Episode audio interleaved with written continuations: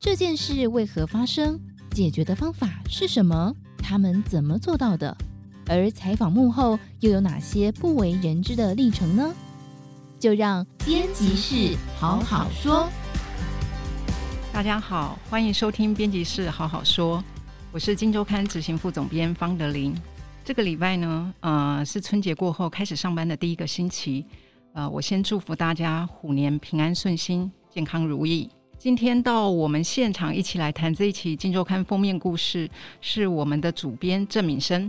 敏生，你先跟大家问好。呃，各位听众，大家好，新年快乐，新年快乐哈。呃，过年后这个礼拜，我们的封面题材其实也很特别，因为我们的题目是“让台湾更美好的二十个进步主张”。这个题目听起来很大，很厉害哈。而且我们这个每个主张，其实我们都非常的具体。甚至具体到我们有提应该要修哪一条法，要怎么修的建议。那今天呢，呃，因为时间是有限，我大概没有办法把二十个主张都谈完。那我们就先挑几个呃，可能跟大家比较切身相关的，真的就是听起来会很荒谬的一些事情，来先跟大家分享。那我第一个想提的就是，呃，我们里面有提到一个主张，就是礼聘国际大师来台教书。别再要求他们提供毕业证书跟在校成绩了。那敏生，你可以跟我们说说看，这个是一个什么样的情况？好啊，其实这这个故事是这样，就是清华大学，它因为我们教育部有一个玉山计划嘛，就要邀请就是国际很知名的学者来台湾嘛。那清大就找了一个日本的什么维奈米流体技术的大师，对，国际上已经是很有名的，对，他是东京大学副校长了。嗯、就是 结果清大好不容易把他聘过来，要来当讲座教授，结果竟然发现你要来台湾教书，你竟然要缴交毕业证书，人家都已经是东京大学副校长，东京大学是一个这么有名的学校，然后他竟然还要去翻向导会找他。他毕业证书找到就算了，还要到我们的驻日代表处去验证，说他毕业证书是真的。他这个人，他就是回家那边找这么久，然后还要请人帮他跑流程去驻日代表处，再把那些文件送来台湾，总共花了半年，就是他少了一个学期的时间，整整一个学期时间都在做这件事情。那清大就很不可思议，那个学者也觉得很不可思议啊！我的名字是在国际期刊上面登过无数次，大家都知道我是谁，就你要我确定我的学历有没有造假？那这就是我们台湾其实法条很长啊，但反正就是聘雇国际学者有一些管理办法，就规定你要有毕业证书影本，还要经过我们驻外管处的认证，确定你的学历是真的。那这当然是为了防弊嘛。但是现在什么年代了？就以前可能五十年前可能真的会有毕业证书造假的问题，但现在不可能。网络上一搜这个人，他的生平、他的著作全部都在上面，那我们还维持这个几十年前这种陈旧的规范，那其实很不合理。那其实清大包括一些很国立大学的都有遇到这样子的事情。对，譬如说曾经那个正大的正、嗯、大的唐奎商学院的唐奎呃院长，他曾经也有发生过类似。对，事情他不只是要毕业证书，他连退伍令都要。对对，就是退伍令要干嘛？就是确定他没有逃兵，身家清白才能回来政大教书嘛。对，其实这个规定我们可以想象啊，就是说，如果你是一个在刚在国外拿到一个学位，要回来台湾教书，要你缴交毕业证书跟在校证明，这个是可以理解的。那可是因为过去这几年台湾的高教的人才一直在流失嘛，我们有很多有名的学者被中国什么都挖去，嗯、所以其实我们这几年也一是想要急起直追，看能不能从国际市场上去找到有名的大师来台湾教书哈。那好不容易玉山计划其实就是克服了这个薪资的限制，因为我们大学教授薪资其实，在国际上是是蛮低的。那玉山计划他用了很多预算，可以让这个薪资提高。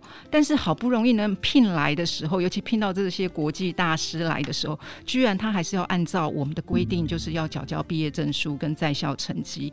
那这个部分呢，其实就造成了很多人的困扰，所以我们在这里，我们就想要呼吁，想要提出这个主张，就是说，如果针对这个是呃，已经是在国际上已经有学术地位的，他是不是就是可以用他的学术的成就来取代这个毕业证书跟在校成绩、嗯、啊？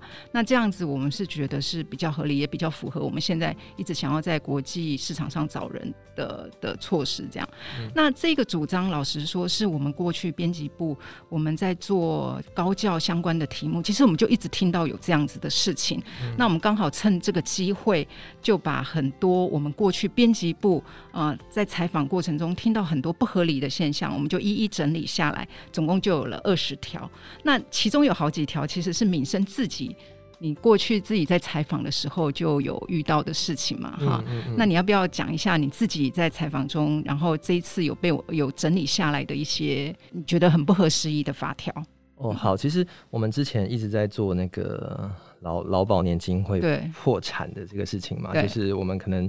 劳保的财务很困难，以后我们的老年给付不知道有没有着落这样子。那其实我们那时候就会关心，其实劳保跟劳退是不一样的。其实很多人搞不清楚这个观念。那我们现在其实劳工是可以自提六百分之六的薪水，雇主要帮我们提百分之六，我们自己也可以自提最多百分之六的薪水进到我们的退休金专户嘛。对。那其实知道的人很少，大概只有百分之十一的人有去提拨这件事，做提拨这件事情。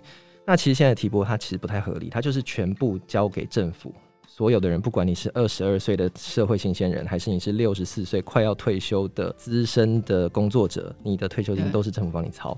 那政府用来帮你操的方式就只有一种。那其实这不太符合我们的投资的逻辑嘛，就是因为如果我很年轻，其实退休金你要投资三四十年，三四十年其实不太可能报酬率是会低于百分之四、百分之五是不可能的。那因为长期累积下来这样子。对，即使你看就是金融海啸或是前年疫情发生的时候，其实。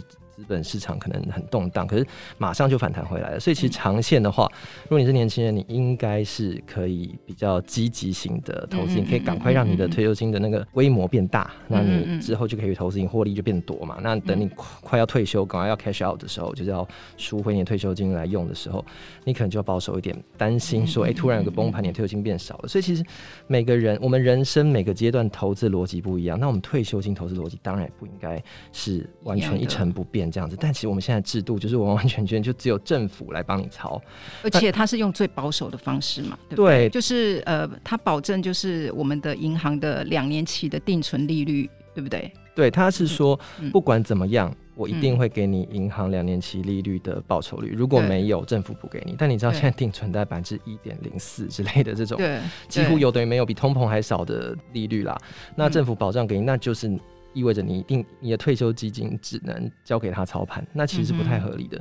其实像国外，包括美国啊、香港啊，其实他们都可以让老公去自己选择自己的退休金要怎么投资。他们是说政府来把关，他帮你挑一些民间的商品，或者甚至有一些是人生周期的。你可以说，诶、欸，我还有未来有三十年退休的人，我就选这个商品。如果我剩十年就要退休，我选另一个商品，让大家自己选择，盈亏自负。因为投资本来就是有风险嘛，那你想要赚，那当然可能就要承受一些风险。但是我们台湾始终没有让这老公可以自己做决定。我的退休金是我的钱呢，就是你政府你帮我保管没错，但是我要怎么投资，到底说应该是我的自由吧？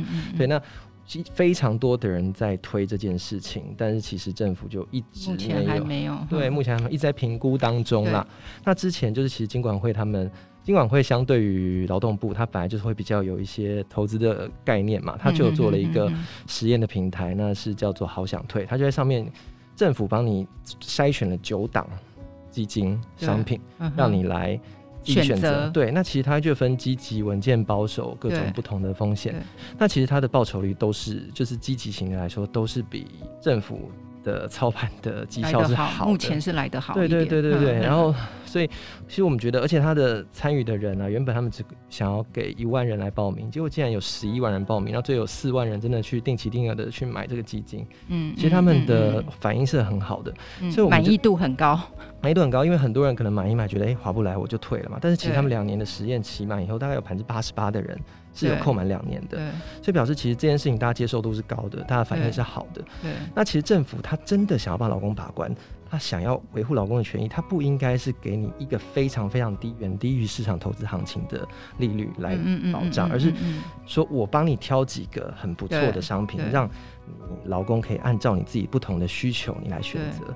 那其实这个就是要修法，其实就要修劳工退休金条例啦。因为现在劳工退休金条例它规定就是说，你的钱只能存在你的个人专户，然后这个个人专户里面就是其实政府帮你操，你账面上你有多少钱，然后赚了以后他就进你的户头，原来其实政府帮你操盘。那我们是希望说可以保留政府帮你操盘，对，但是我们另外多开放。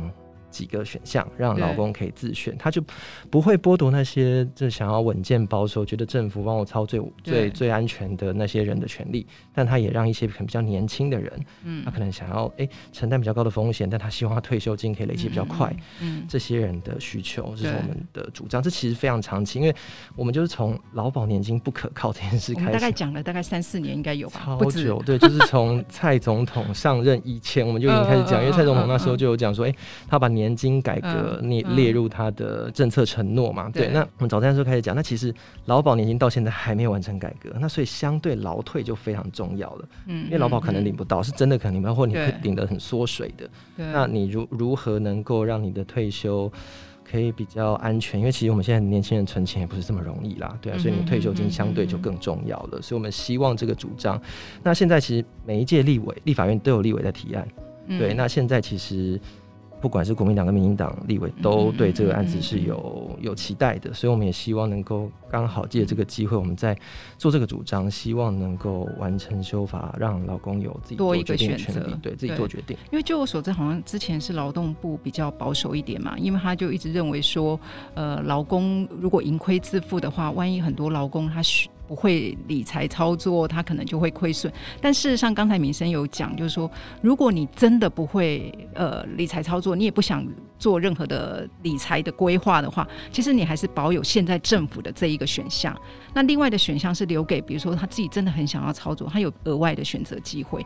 那在这样的情况下，我觉得这个主张应该是我听起来应该是非常非常合理的。就就举个例子来说好了，今天如果你是十岁的小朋友，你拿到红包，嗯、但只有一个选择，就爸爸妈妈帮你存起来。嗯。那如果您二十岁了，你还是可以叫爸爸妈妈帮你存起来。但是二十岁以上的成年人，你拿到红包，你应该有自己决定你要怎么花的权利嘛？啊、对。那我们的劳工能够工作的人，对，对，一定都是成年人。我们有我们。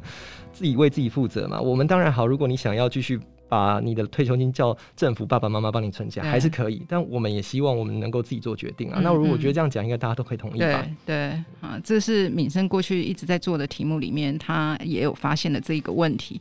那敏生其实还不止做这个，呃，过去你也做了很多跟医疗有关的哈。那你也有觉得里面有一些不合理的地方？对，像另外一个事情就是叫病主法，它其实是在二零一五年底三度通过，然后二零一九年上路。一月上路，所以刚好满三年。病主法的意思就是说，你可以在你还很健康的时候，去为你在临终前，或是你老年或得病的时候，你要接受什么样的医疗，你先帮自己做决定。这跟刚刚的劳退自选一样，是帮自己做决定。你可以决定说，如果我生病了，我要不要被插鼻胃管？如果我不能自己吃东西了，如果我不能自主呼吸，我要被气管插管，让接呼吸器来维系我的生命。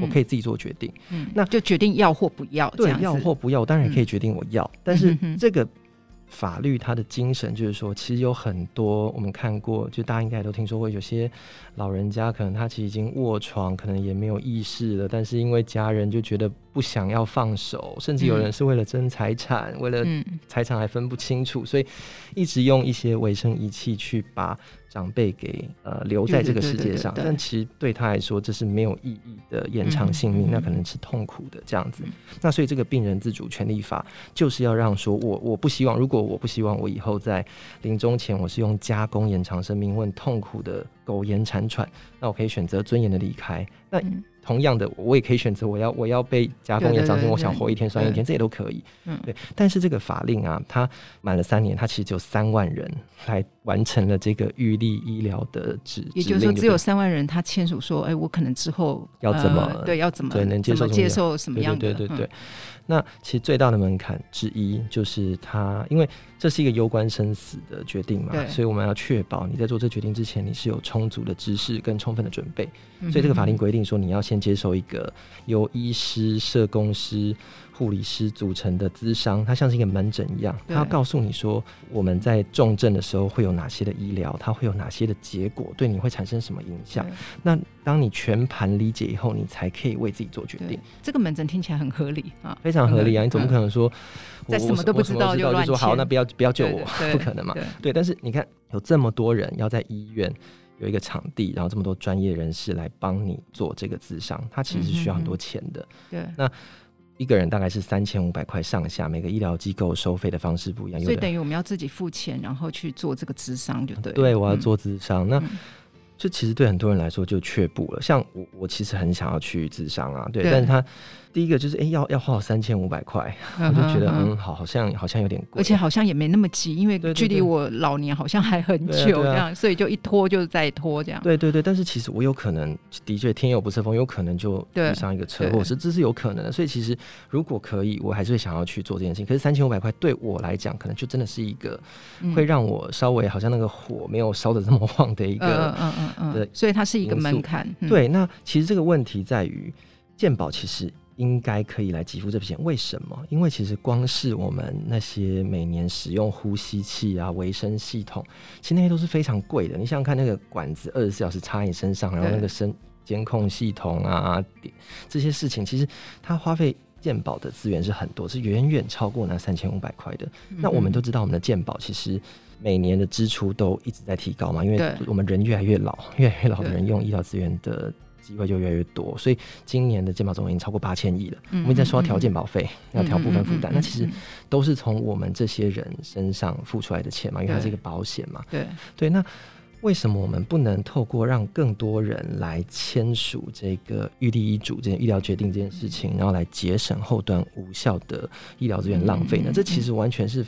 划得来的一个、嗯，也就是说，我们的主张是觉得三三千五百块，其实能不能让健保来给付嘛？哈，对。那这个米生有算过，就是说，如果真的有因为这样子降低了很多门槛，很多人来签，然后去避免未来比如说临终前的一些无效的医疗，其实它反过来节省的健保的资源反而是更大的。对，因为光是二零二零年，我们光是那些用呼吸器的人，用呼吸器的就已经一百多亿了，健保花健保一百多亿。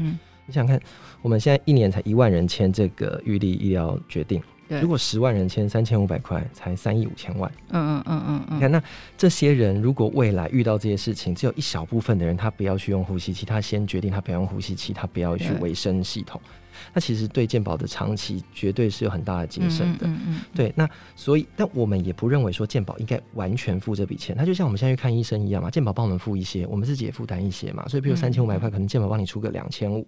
或是三千，那我们自己出个五百或一千，五百跟一千跟三千五，对我们来说当然就是有很大的差距。对我们一般的上班族来说，可能一个月就赚个四五万块，那这这笔钱对我们说就是有影响的。但因为健保法现在规定说，它就是要你生病了，或是你有意外，或是你要生育生产，才会给付你。健保规定的样态，那这个预立医疗决定的智商，他是健康的人去做智商嘛？就是我现在没有病，但我想要为我以后。老了病了，预做决定嘛，就不是生病就是你就是没有病嘛，所以健保现在没有办法给付。嗯、那我们就主张说好嘛，那我因为健保法它第一条的规定就是说我们。为了增进全民的健康，所以我们才来定这个法令嘛。那所以其实给付预立医疗决定之商这件事情，其实并没有违背增进健康的这个立法精神嘛。所以它只是一个条文，我们就觉得说，我们把刚刚讲的，你只有生病或意外或是生育这些样态以外，再加上其他可以增进人民健康的情况，因为这个的确是增进人民健康。因为如果我理解说，哎，我。在临终前，我被用这些维生系统，其实我是很痛苦。我被插管，我被喂鼻胃管很痛苦。我自然而然的，我就会不想要让我变成那个失能卧床的状态嘛。那我就会假设我现在血糖有点高，或是我的血压高，我就不会就会比较注意，对，让我自己变成中风啊、洗肾啊、心脏病啊。那其实对于人民的健康是有间接的帮助的，节省医疗浪费只是直接的看得见的效益。对，那我觉得这个只是修一个简单的法就可以做的事情。那所以原来那个三千五百块本来应该很多人都有主张说看健保能不能给付嘛。那现在主要是因为法律上面就是这个全民健保法的规定。其实他没有办法给付这样子的样态，对，所以呃，民生这一篇他主要就是要建议说，我们可以修全民健保法，然后把这个东西对可以涵盖在内。对，我想就是应该会有更多人他愿意去做这件事情。嗯、那一个人去做，其实他就会影响你的家人、你的朋友，嗯嗯嗯说，哎，这个东西是什么？哦，原来这个效益是这样。那更多人会认识到这件事情。那对我们整体的。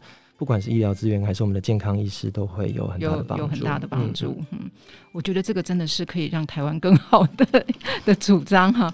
那呃，另外，其实我们也谈了几个跟最近的时事是比较有关的啊，像刚好昨天我们通过了那个福岛的日本的福食嘛哈，就解禁。那因为其实从去年的来租到今年的福食来讲，其实大家对食安的重视又越来越多了哈。那我们有一条也有提到，其实有关我们的食安法是应该要与时俱进，应该要再去改变一些事情哈。那这个部分也请敏生帮我们。好，现在政府就承诺说，从福岛五县进来的农产品会逐批审查嘛，逐批检验，说确定你的辐射量是没有超过这个标准，嗯、那才会放行。那另外也给民众选择的权利，就说我一定要标示这是来自福岛等五县的农产品嘛。对。对，那所以唯一的问题就是，会不会有业者他假装说，哎、欸，这个产品它不是来自福岛五县，他刻意、嗯，因为大家可能还是有一些疑虑嘛，担心有放射物质，所以拒买。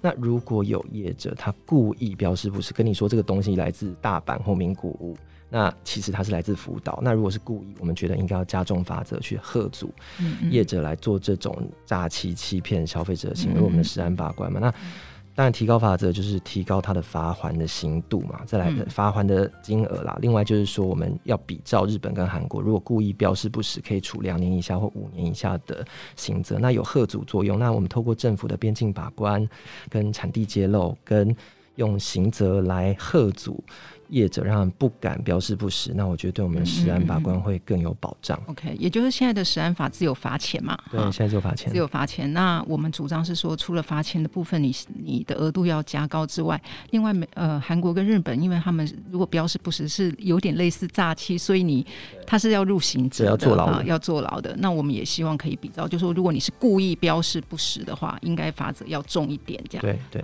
那因为呃，我们总共是有二十条哈。那今天时间上面大概没有办法全部讲完。那我们这二十条大概简单分了五大类，一个是跟劳工有关，刚才民生又讲了一个；一个是跟国家的人才有关，我们刚才也有讲了一个哈。另外我们也有分类，就是说有一类是属于政府防弊不应该扼杀民间活力哈。那我们这个部分也有写了大概三四个主张。另外还有跟国家健全国家体制，还有守护民众安全有关的议题，有五大类，总共有二十个主张。那这些精彩的内容都会在《今周刊》一三一二期，就是这一期的封面故事，让台湾更美好的二十个进步主张中。那欢迎有兴趣的朋友可以一起来参考。那今天也感谢敏生来跟我们分享。嗯。好，那也谢谢大家收听。如果喜欢我们的节目，请记得订阅。有任何想法，也欢迎留言给我们。我们下周见，拜拜。嗯，拜拜。